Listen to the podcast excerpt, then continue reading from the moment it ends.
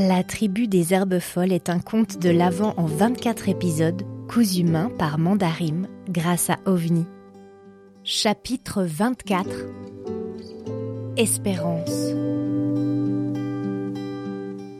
Si l'arrivée des grandes personnes du village avait été la plus grosse surprise pour les ombres, plus encore peut-être que celle des enfants de la tribu quelques heures auparavant, la naissance de cette toute petite fille est leur plus beau cadeau.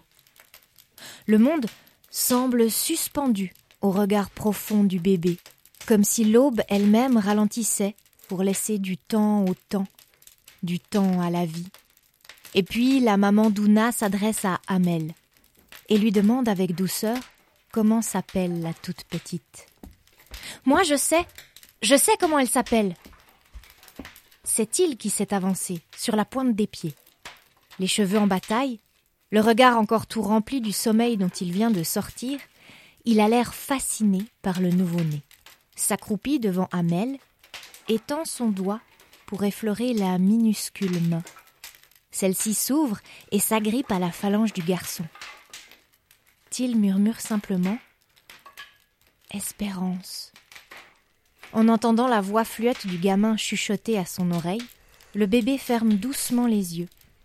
Sa respiration se fait plus calme et elle s'endort, la tête posée sur la poitrine de sa mère, qui sourit. Espérance, c'est un très joli prénom, mais est-ce qu'il te plaît, Amel? La sage-femme questionne avec sincérité, se demandant si Till ne s'est pas un peu avancé avec sa fougue innocente.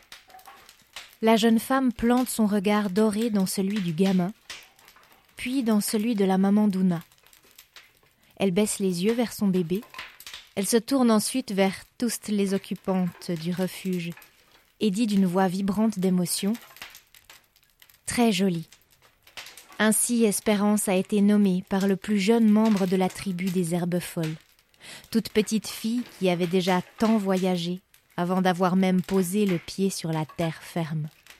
Après son périple en mer de neuf mois, la voilà arrivée au monde tout en haut d'un col à cheval entre deux pays, au milieu d'une fête de Noël mémorable en tout point et pour le moins improbable. Le brouillard s'était maintenant levé sur la vallée. La vue qui s'offrait depuis le col en direction du village était féerique. La descente serait bien plus aisée que ne l'avait été la montée. Et les dernières à partir du refuge avaient été Ouna, sa mère, Amel et Espérance quelques jours plus tard. Toutes les familles du village avaient accueilli chaleureusement leurs nouveaux amis inattendus pour le reste de l'hiver.